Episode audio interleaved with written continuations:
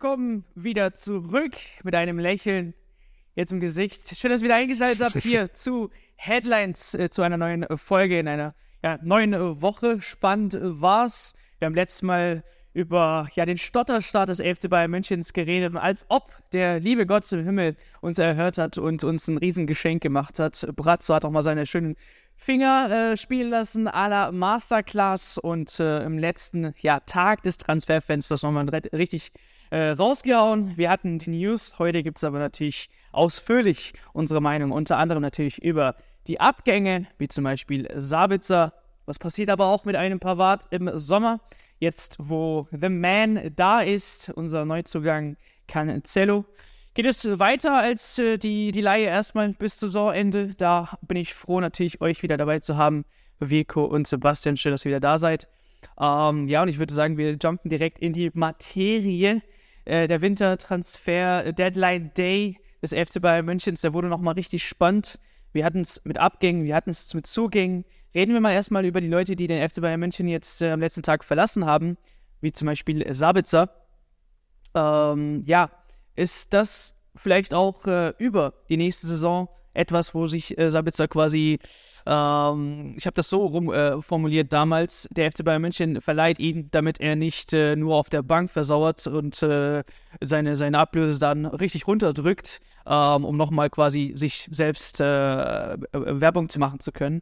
Ähm, ist das so der Schritt, den der FC Bayern München mit Sabitzer gegangen ist? Und interessant natürlich auch auf der anderen Seite Pavard was passiert mit dem Mann? Ähm, glaubst du auch, oder bist du der Überzeugung, dass man immer noch im Sommer davon ausgeht, dass äh, Pavard den FC Bayern München verlässt? Ähm, ja, spannendes Thema. Also zu Sabitzer, glaube ich, kann man sagen, überraschend, aber irgendwie auch nicht. Also äh, überraschend, glaube ich, die Tatsache, dass er am Deadline der dann wirklich nochmal irgendwie um 12 oder so in Manchester war und alles irgendwie nochmal hektisch wurde, äh, war so vorher, glaube ich, nicht auf dem Schirm. Und da gesehen, ähm, ja, kam, kam für mich überraschend, aber wenn man mal die letzten Wochen und letzten Spiele anschaut, glaube ich, dass es nicht so überraschend war. Also äh, ist hier der Rhein Gravenberg quasi nur noch die Option äh, ja, vier gewesen, Kimmich und Goretzka gesetzt. Gravenberg kam da immer wieder mit der zweiten Halbzeit und Sabitzer war eigentlich, äh, ich glaube, nur eine Minute gesammelt oder so in den ersten drei Spielen. Also ähm, nicht überraschend, Spieler war mega unzufrieden. Sein Berater hat bei Sky sich ein bisschen ausgekotzt, hat auch Nagelsmann ein bisschen attackiert, von wegen, äh, die Einstellung war immer top und der Trainer mu muss ich mir hinterfragen, ob man so einen Spieler nicht gebrauchen kann. Also ich glaube, da hat es echt nochmal nach der Winterpause rumort und ähm, ja, dann kam, kam das eine zum anderen. In Manchester gab es die Verletzung von Eriksen, die haben jemanden gesucht äh, und haben dann geschaut, okay, wen könnten wir irgendwie finden, wer ist ein bisschen unzufrieden, wer hat die Qualität und dann kam auf Sabitzer. Ich glaube, ähm, unterm Strich Win-Win. Also äh, wenn ich dem ganzen Ding eine Schulnote geben müsste, würde ich sagen, ja, ein guter Transfer, eine 2. Äh, wenn es eine Kaufoption gegeben hätte, eine 1,5 äh, und eine Kaufverpflichtung eine 1, wenn man so runterbrechen will. Ähm, aber klar, der ist jetzt für ein halbes Jahr weg, äh, kann sich dort zeigen. Er wird hoffentlich, ich hoffe es für ihn persönlich, aber auch für die Bayern spielen, äh, weil Eriksen ja verletzt ist, wird viel spielen, wird sich vielleicht auch zeigen können.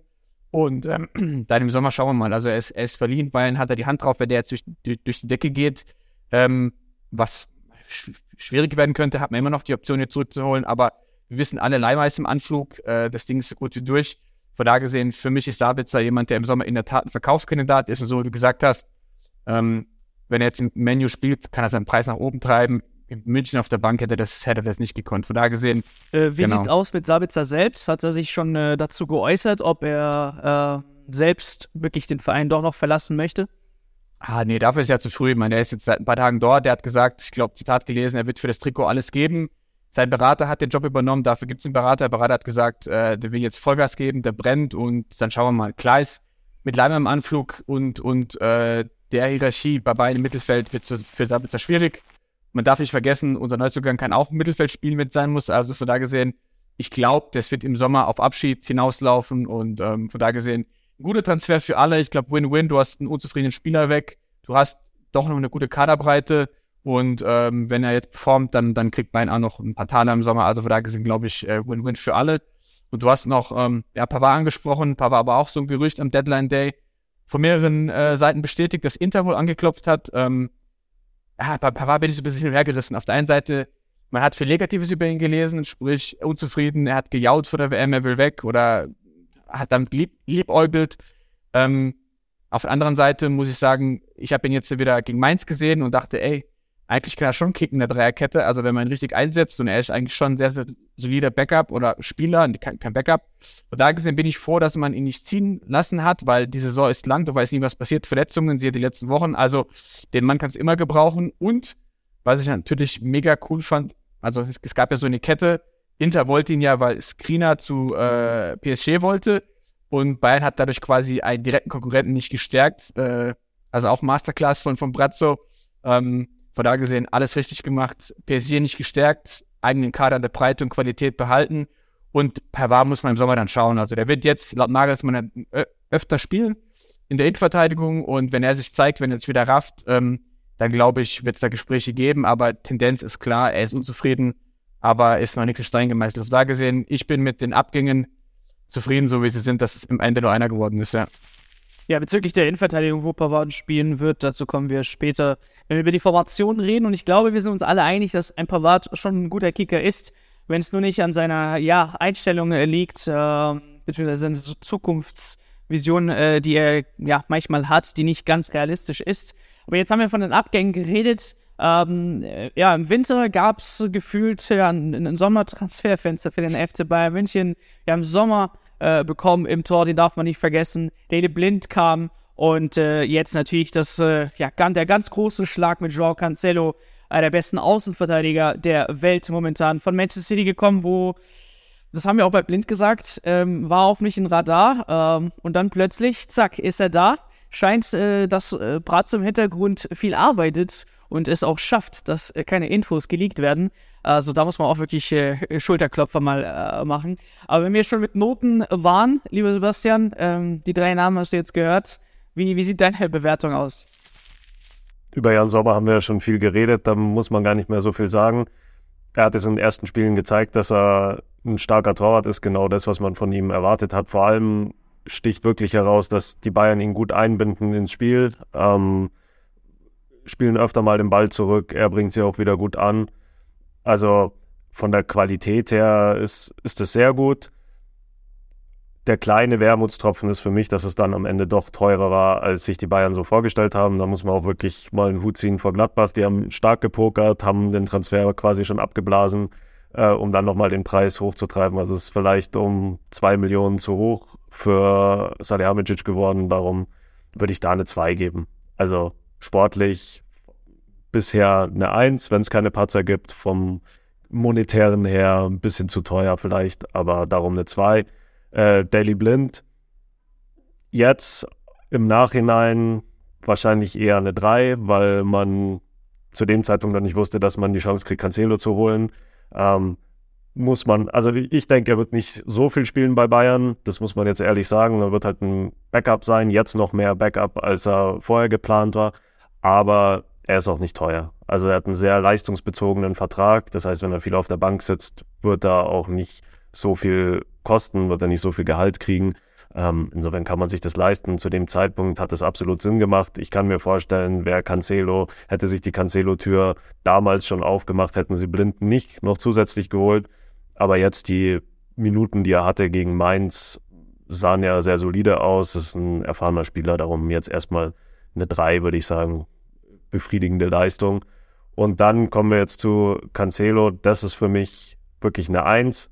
Ähm, ich glaube nicht, dass es so ist, wie du gesagt hast mit Salihamidzic, dass er da sich viel Mühe geben muss, das geheim zu halten. Es ging einfach unfassbar schnell. Die, der Streit zwischen Cancelo und Guardiola kam dann. Äh, es wurde sich ziemlich schnell entschieden in Manchester, dass er den Verein verlassen wird. Und dann hat man bei Bayern angerufen. Das heißt, es gab gar nicht so viel Zeit, ähm, dass der Transfer geleakt wird. Außerdem war ja dann eh kurz vor Deadline Day. Insofern äh, da gut zugegriffen, die Möglichkeit ergriffen.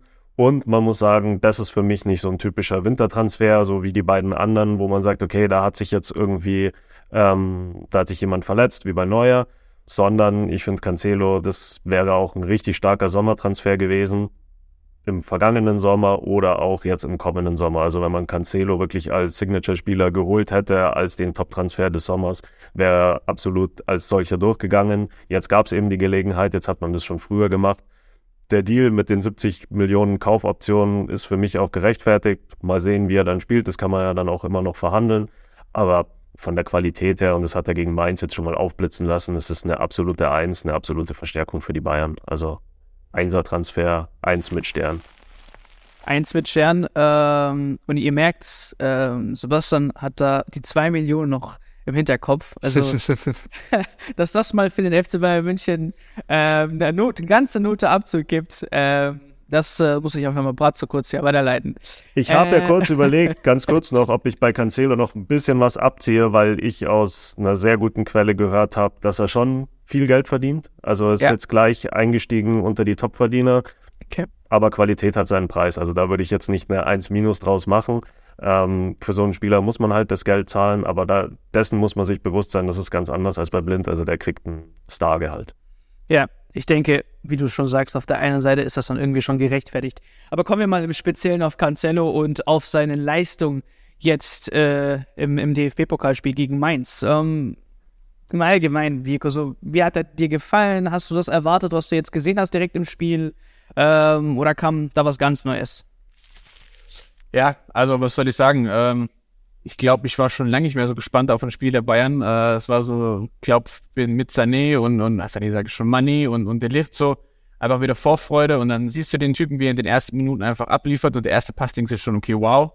Äh, dann bei der Vorlage denkst du dir, okay, das war seit gefühlt 40 Reingaben die erste, den Mann gefunden hat. Also der erste Moment war schon brutal, äh, muss man echt sagen. Ähm, Danach finde ich, ich finde, er hat auf der 30. ein bisschen nachgelassen, aber was war das so? Eine Trainingseinheit, frische Leute und so, aber er hat schon mega Impulse reingebracht. Also ähm, Tempo, man merkt, dass er auch das 1, das, das, das 1 gegen 1 sucht oder nicht scheut, ja, und das Passspiel, also ähm, für mich ein mega Debüt, äh, dann noch, es passt auch zur Story, ja, für uns alle irgendwie Traumanstand, äh, erste Vorlage nach 17 Minuten und so.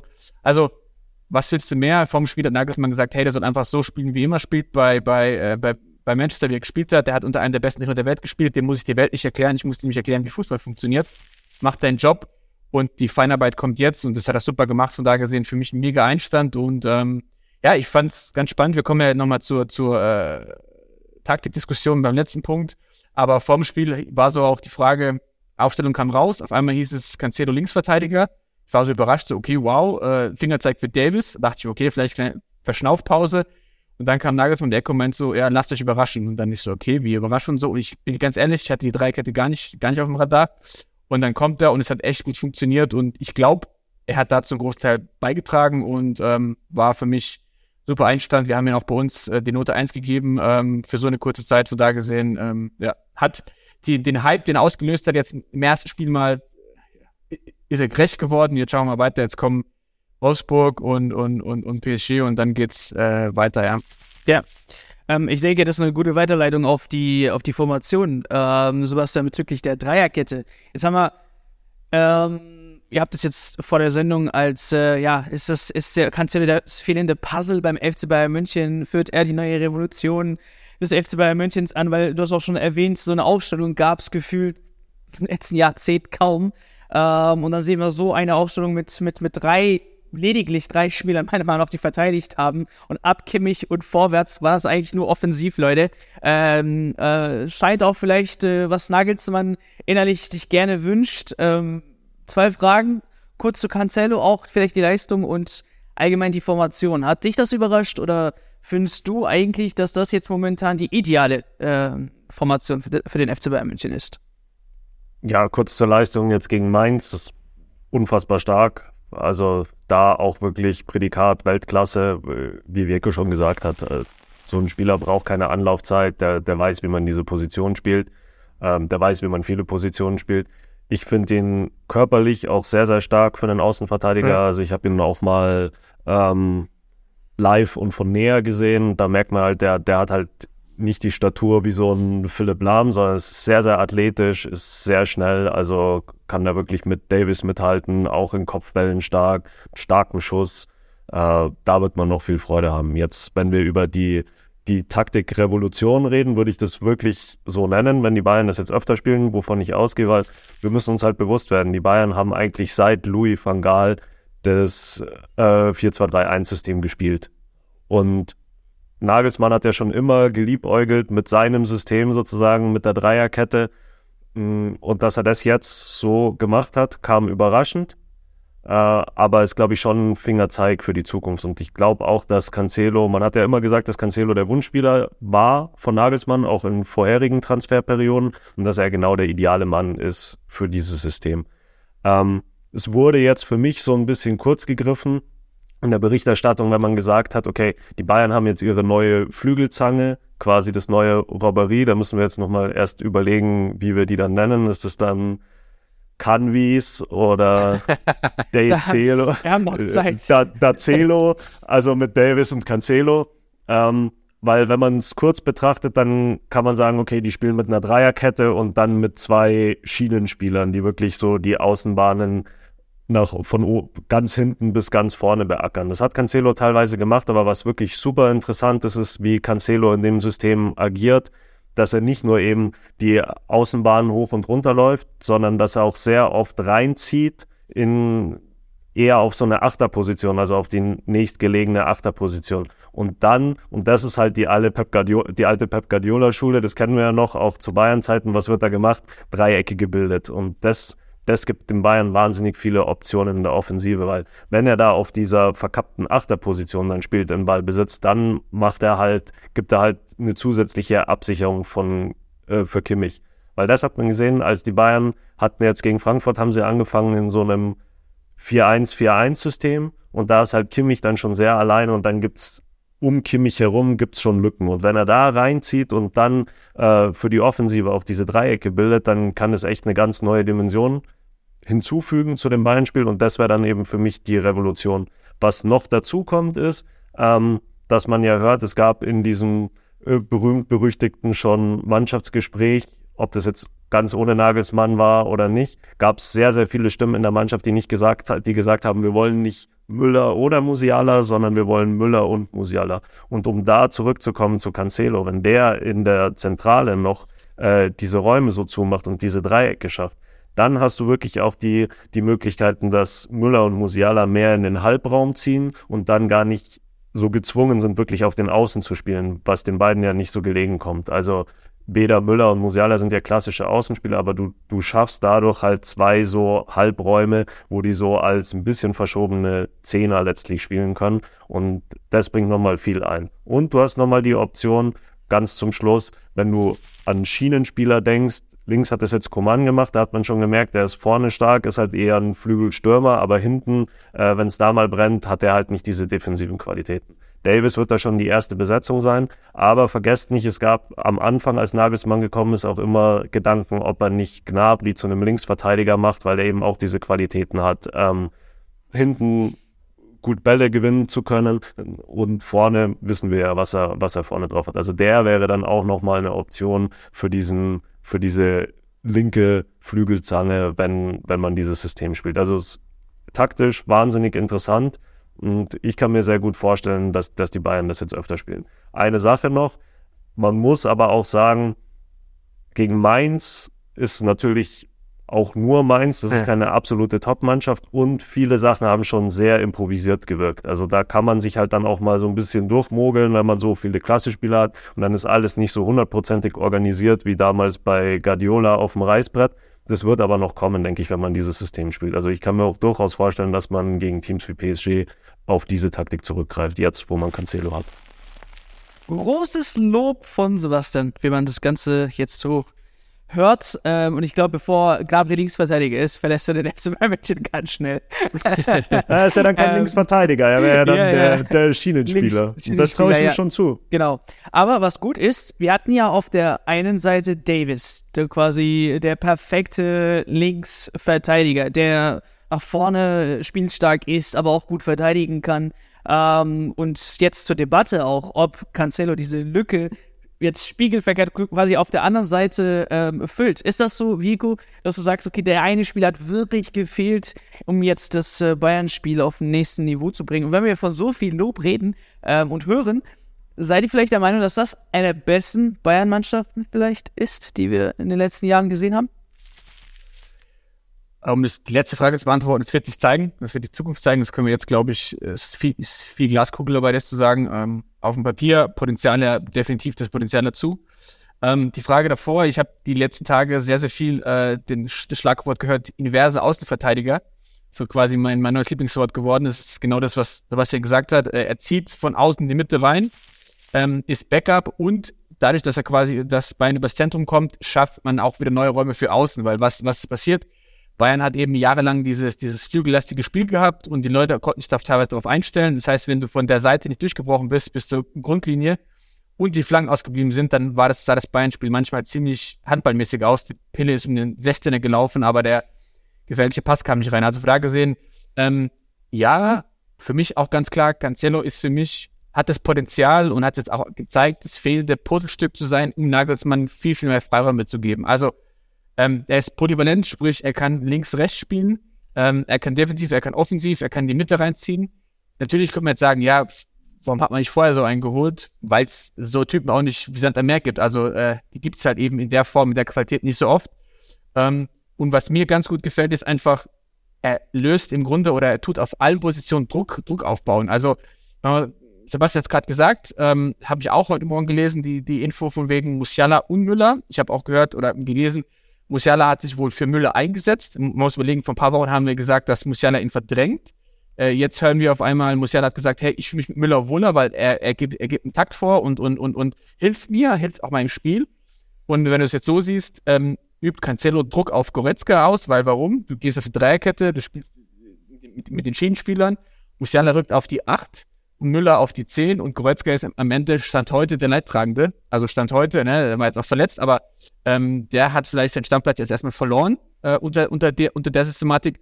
Und Davis, wissen wir auch alles, auch kein Geheimnis, war in einem, in einem, in einem, in einem Slum, also in einem Formloch drin, hat jetzt ein bisschen gefangen und der wird auch ein bisschen Gas geben müssen mit Cancelo, weil die kannst du auch auf, auch auf links bringen. Von da gesehen, ähm, der bringt viel Dynamik rein, viel Flexibilität und erhöht auch noch ein bisschen nochmal den Druck auf die einzelne Position. Und Stichwort Dreierkette, ähm, soweit ich mich erinnere, hat Julian Nagelsmann in der Hinrunde probiert, aber es hat einfach nicht funktioniert. Also er sagte immer, er sagte immer, es gibt keine Grundordnung beim FC Bayern. Ja, das ist ja so sein, sein Mantra. Ähm, das ist, wir passen uns da an, das ist flexibel, aber man merkt schon, er ist ein Dreierketten-Fan, das war ja auch davor auf anderen Stationen, das ist auch, kann er nicht ähm, verheimlichen. Aber er sagt ja, es gibt kein System, wo wir 90 Minuten durchziehen. Ähm, ich denke aber schon, dass er, wenn er könnte, wird er dieses System aus meinem Spiel auch dauerhaft spielen. Du hast es gesagt, du wirst, wirst du nicht immer spielen können, weil, oder Sebastian hat gesagt, meins ist meins. Ähm, aber du hast halt sechs, sieben Offensive auf dem Feld und du musst gegen andere Gegner wirst du wahrscheinlich dann vielleicht ein Ticken defensiver sein. Dann müsst du vielleicht doch einen Musiala opfern oder und einen Goretzka bringen oder wie auch immer. Also von da gesehen, ähm, es wird sich zeigen, aber ich glaube, er hat das Potenzial dazu, dieses fehlende Puzzlestück zu sein. Und ähm, ja, jetzt schauen wir mal, wie es echt gegen die besseren Gegner kommt. Wolfsburg auswärts jetzt wird schon erster Test am Sonntag. Die waren haben jetzt zwei Spiele verloren, aber waren davor echt gut drauf. Da wird sich zeigen, ähm, ob sie das Mainz, Mainz-Ding wiederholen können. Und so wie Sebastian sagt, man darf nicht vergessen, ne, eine Trainingseinheit, äh, die braucht ein bisschen Zeit. Hoffentlich haben sie bis Paris genügend Zeit, bis zum Windspiel, um sich da irgendwie in, in Form zu bringen. Aber ähm, ich glaube, man hat durch Cancelo, hat Nagelsmann, schläft da ruhiger. Äh, er hat sein, er hat seinen Wunschspieler, im Sommer kommt der nächste Wunschspieler mit Leimer und dann hat er dann muss ich echt sagen, ist zwar jetzt nicht das Thema, aber dann äh, hat er, liegt der Ball echt bei ihm. Ne? Hat Bratzo geliefert. Ich meine, Sommer, Winter, diese Saison hat er echt gute Leute geholt, ne? muss man echt sagen. Also Chapeau. Und jetzt muss der Trainer aus, aus dem Spielermaterial auch was machen. Ne? Ähm, von da gesehen, der Druck wird mit, den, äh, mit der Qualität im Kader auch auf den Trainer zunehmen, weil jetzt hat er im Grunde alles, was er braucht, um sein Puzzle zusammenzustecken. Nur mal ganz kurz, aber ganz kurz, zwischen den Zeilen habe ich jetzt äh, verstanden, dass ihr die 70 Millionen zahlen würdet für äh, Cancelo, oder? Jetzt, Sebastian hat es vorhin quasi so zwischen den Zeilen bejaht. Äh, du? Was heißt Zahlen? Also, der Mann hat laut Transfermarkt, das ist ja so immer die, die äh, Place to Watch, 70 Millionen. Ähm, der ist 29. Ich habe gesagt, so Spieler wachsen nicht am Baum. Wenn du den kaufen kannst, dann wird Bayern den kaufen, wenn okay. der überzeugt. Davon bin ich überzeugt. An den 70 wird es nicht scheitern. Man hat gehört, die 70 sind im Platzhalter, es ist verhandelbar. Der hat einen langen Vertrag bis 27, das vergessen viele. Er hat den erst letztes Jahr verlängert um fünf Jahre. Damals, wo Bayern so ein bisschen, äh, wo es so Rauschen gab, Bayern will den, hat er verlängert und dann ist es okay, das Thema ist durch. Ähm, aber ey, der hat jetzt der Stritten mit Guardiola. Wir kennen alle Guardiola. Der ist das auch ein Hitzkopf. Der hat Ibrahimovic äh, quasi verbannt, andere Spieler auch. Ähm, wenn die sich erst gestritten haben, dann wird er im Sommer auch nicht zurückkommen und dann wird man sich irgendwo einigen, ob 60, 70 ist nicht egal, aber für so einen Spieler am Ende des Tages schon. Und wenn der abliefert, dann wird Bayern da zuschlagen, ja. So. Ja, ich glaube auch, dass da noch verhandelt wird. Also so hätte ich es dann auch nicht gesagt. Kaufoption heißt immer noch Kaufoption. Also das heißt noch nicht, dass das ein fester Preis ist und da wird am, am Schluss verhandelt werden. Also vielleicht kriegt man ihn dann auch für 50, wer weiß. Also mir ist das jetzt auch ein bisschen zu euphorisch nach dem einen Spiel gegen Mainz. Klar. Ähm, da, da, muss man jetzt wirklich die anderen Gegner abwarten. Und um nochmal zur Dreierkette zu kommen, wir haben für meinen Geschmack jetzt noch zu wenig über die Verteidiger an sich geredet. Wir haben jetzt über die Außenspieler geredet, aber da gab es für mich schon auch noch ein paar Schattenseiten. Also De Licht ist für mich einer der besten Innenverteidiger in der Viererkette, aber da jetzt auf diesem, dieser linken Position in der Dreierkette ähm, war das so ein bisschen wackelig. Das war übrigens auch sein Problem bei Juventus, also wo er dann auch nie an diese Topleistung rangekommen ist, weil, weil er auf dieser Position gespielt hat. Und das kann halt schon mal gefährlich werden, weil es geht dann immer darum, wie eröffnen die Innenverteidiger das Spiel. Und da, wenn diese neuen Dreiecke gebildet werden, müssen die halt auch wissen, wo sie da hinspielen können. Und da habe ich ein paar schlechte Pässe eigentlich gesehen. Und das kann halt, das kann dann auch kritisch werden, wenn du gegen eine gute Mannschaft spielst und dann in den Konter läufst, dann sind da halt mehr Räume da. Also die in der Dreierkette müssen halt vor allem auch diese drei Verteidiger hinten müssen dann auch ganz anders spielen. Und ich glaube, da brauchen die Bayern noch auch noch Umgewöhnungszeit. Also das ist jetzt alles nicht rosa-rot, aber ich habe da gute Ansätze gesehen. Ja, das ist ein guter Punkt. Vielleicht ganz kurz. Ähm, er hat ja bei der WM auch nicht gespielt, weil er anscheinend laut Verhal kein Dreierkette spielen kann. Er hat ein Spiel gemacht und saß auf der Bank. Ähm, da hast du recht. Also das ist, mir hat gegen Mainz Upamecano die Schwachstelle. Also der Licht hat sich ja jeden Ball reingeworfen und hat echt, glaube ich, zwei, drei Dinge abgeblockt. Upa war halt, hat einen schwarzen Tag erwischt, ja, aber du hast recht. Im Grunde muss die Abstimmung der Dreierkette muss viel, viel besser werden, ja. Und äh, da habe ich, um ehrlich zu sein, Pavard am stärksten gesehen äh, oder auf, auf ähnlichem Niveau wie, wie die Licht. Aber ich glaube, Pavard hat mit der Dreierkette am wenigsten Probleme, weil er halt dieser Allrounder ist und beides kann. Und da wird sich der Lift, glaube ich, mit am meisten strecken müssen, ähm, weil er auch aus meiner Sicht nicht so den Spielaufbau hat wie, wie Upamecano. Ähm, da ist er vielleicht noch einen Ticken hinterher, aber ähm, man darf nicht vergessen, ne? Drei, wie alt? Die Licht 23, Upamecano 23, Pavard 26, ähm, ist jetzt auch nicht die erfahrenste Dreierkette. Von daher gesehen, äh, die werden noch ein paar Spiele brauchen, um da wirklich sich nochmal zu finden. Das stimmt, ja.